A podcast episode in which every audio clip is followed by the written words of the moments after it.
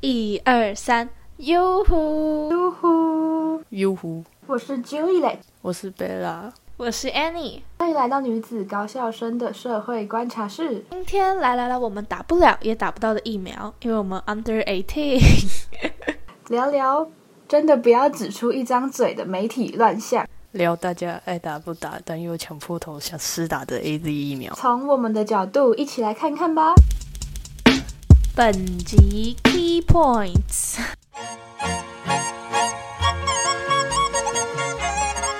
今天我们来讲讲关于台湾是乞丐疫苗吗？疫苗到底打不打？是疫苗。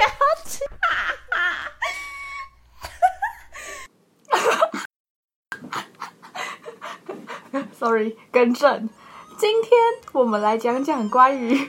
台湾是疫苗乞丐吗？疫苗到底打不打？还有我们怎么看那些打特权疫苗的人呢？今天也会和你们分享那些我们对美国的疫苗观光的看法，还有我们看到的疫苗乱象。在开始之前，希望你们可以订阅我们的频道，也欢迎到我们的 Instagram 跟 Facebook 追踪留言哦。那开始吧。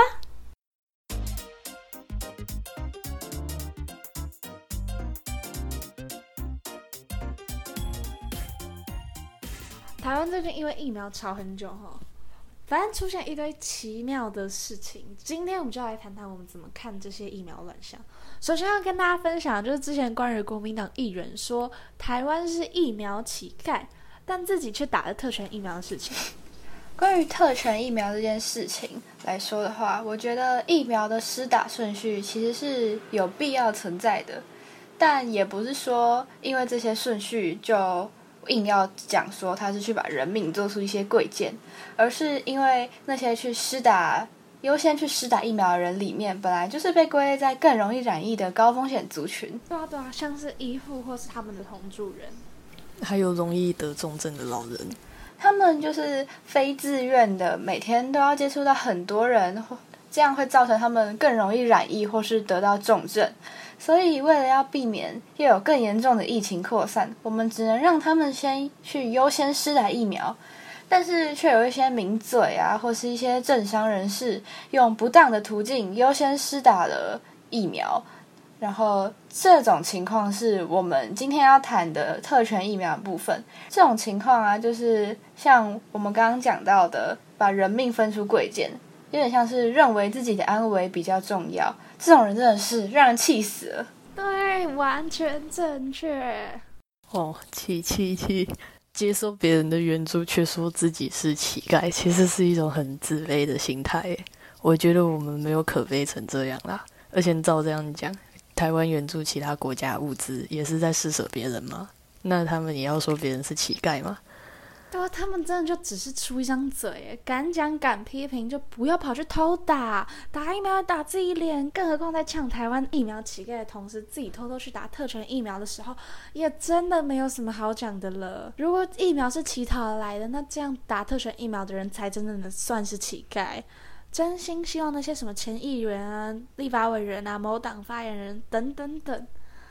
不要再这么多批评，或是这么多不谅解。应该做的事情是好好想办法，要怎么样改变一些什么，而不是嘴巴上挂着就是政府好烂，执政党好糟糕，然后自己什么都不做，好像出一张嘴就可以拯救世界、拯救台湾、改变台湾。然后同时间自己因为出了那张嘴，所以功不可没。监督的力量绝对不仅仅存在于政论节目或是网络上。不是发一篇贴文或者在节目上讲讲话就可以改变些什么，实际行动还有以身作则才是最有说服力的东西。真的，尤其是现在在这种应该是要全民、全国人民一起团结的情况下，我们却看到一些各大新闻台他们都在批评政府，然后批斗对方，批评彼此。甚至也出现了很多假消息，讲出那些分裂的语言，下一些很耸动的标题，让民众搞不清楚方向，甚至产生了对立，或是接收到错误的讯息而不敢去施打疫苗，乱传谣言等等的。对啊，媒体也是疫苗乱象的一大问题。像是我刚刚随便上网查的两边新闻标题：国民党遭很酸，特权唤醒国民党腐败形象。还有另一个是，不是疫苗乞丐？难道是治国摆烂？我也看到这篇新闻的里面人文超好笑，是说他是这样说的：蔡英文对疫苗乞丐说很抵触，这正常，毕竟他不是一个愿意面对错误的人，但他不爽这样的说法，台湾就不是疫苗乞丐了吗？别扯皮了，道道地地的起了这个个把月，不是乞丐的话，那只能是白烂了。到底什么鬼啊？我真的不懂发这种新闻稿用意在哪里哎。这些新闻真的是随便抓都一大把，我不知道该说什么，或是很多拿网络上某政治人物的脸书贴文出来做解说，变成一个新闻稿。新闻小偷，薪水，薪水小偷。希望之后做可以做一集讲媒体，真的太多可以说的。但我们还是真挚的希望，有朝一日媒体这个产业能够真正的成为台湾的眼，还有人民的话筒。没错，代替我们监督政府和社会，不要只是沦为为了谋取私利或是营造风气的工具。刚刚也有说到，现在大家就对疫苗就是爱打不打，然后又抢着去打。如果你们是老人家，现在这个情况，你们会打？哦，我要我要看我到时候身体如何。如果我还能走路的话，我就会去打。差低。好，谢谢。差低。我觉得我可能不会去打，毕竟如果我待在家里的话，我也不会去感染肺炎呐。可是我怕我老了之后，我的身体会很脆弱。毕竟我的身体现在就很脆弱了。就算今天可能不针对新冠疫苗的。新冠肺炎的疫苗来说好了，我若只是去接种一个随便什么的流感疫苗，我也有可能会死掉，因为我的身体承受不了这些新的东西，承受不了一丁点那些病毒进来。然后只要我的身体它可能侦测到一些不一样的东西，就会有一些很严重的反应。我是说我老了之后啦。那如果到最后就是一定会要出门或。进行一些就是室外或室内或室外活动。如果像这样再大爆发一次，然后不小心染疫怎么办？就是你会死掉哎！就是如果照你这样说，你的基重症重重症风险超级高。嗯，也是啊。只是我觉得，我如果打疫苗过两三天就死掉，跟我可能一个月后大爆发死掉的话，嗯，我还是觉得打疫苗这样对我来说风险有点太高。嗯，好，OK。我觉得我会打啦，就是应该说比起疫苗，我更怕病毒。可恶，十八岁以下完全不能打疫苗，除非出国。哦，对呀，出国，这就是为什么疫苗观光会盛行吧？最近应该让美国赚了一些观光财。嗯，其实关于观光疫苗这件事情，我很难说我是支持还是反对。就只是觉得他们真的很有钱，而且也很闲，有时间去美国打。但我觉得这样子会增加染疫风险，因为打了疫苗不代表你不会染疫，只会减少重症几率而已之类的。